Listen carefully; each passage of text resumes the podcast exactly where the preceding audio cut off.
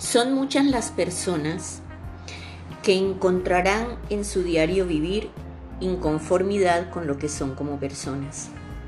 Algunos no se quieren a sí mismos y desean o envidian las apariencias físicas de otros humanos. Solo ven lo superficial, lo físico, lo banal.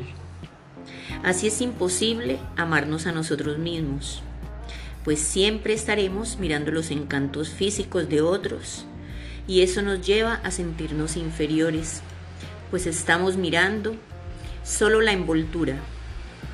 Y es cuando deciden hacerse cambios estéticos y buscan eso tan anhelado pero tan frágil y humano.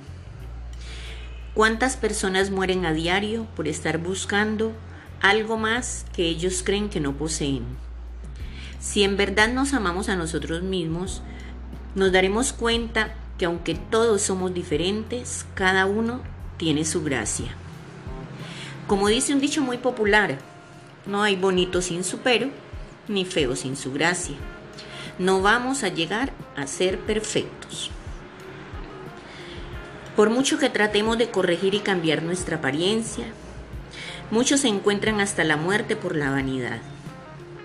El amor propio tiene otros parámetros se basa más en el espíritu, no sentirnos inferiores, incapaces, dudosos en que podamos llenar las expectativas de quienes nos rodean.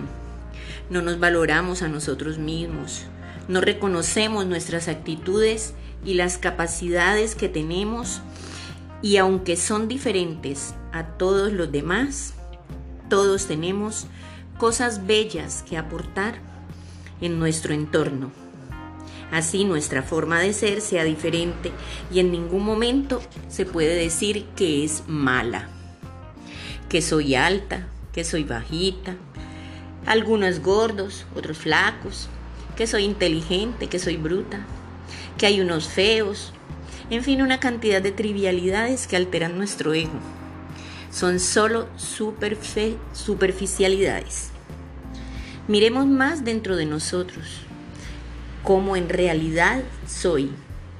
Me amo, me valoro, me respeto, respeto mis pensamientos, reconozco mis habilidades o ni siquiera sé quién soy ni para dónde voy. Entonces, ¿cómo puedo esperar que los demás lo hagan? ¿Cómo poder pretender que otras personas me valoren si nosotros mismos no sabemos qué sitio ocupamos dentro de esta creación? Nuestro amor propio es el más importante después del amor a Dios. Algunos ni siquiera llegan a saber quiénes son y no buscan su verdadero propósito en la vida.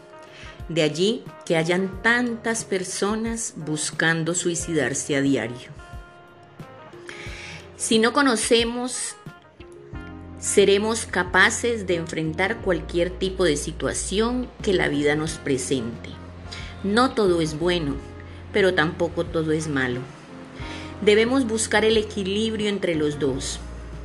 Cuando Dios está en nosotros, aprendemos a ver mucho más allá de los límites que el ser humano coloca como parámetro estándar para cualificar y cuantificar a cada ser humano. No todo lo que creemos bello lo es en su totalidad, ni todo lo que creemos feo lo es en su totalidad. Todo es de acuerdo al cristal con que nos miramos. Se vale estar triste a veces, estar rotos de vez en cuando. Se vale no siempre ser la persona alegre que todos quieren. Se vale tener momentos y no querer hablar con nadie. Se vale dejar que el corazón llore hasta secarse. Se vale ser humano. Lo que no se vale es renunciar a ser uno mismo, a amarse y aceptarse por entero. Bendiciones y que tengan una feliz y, larga noche.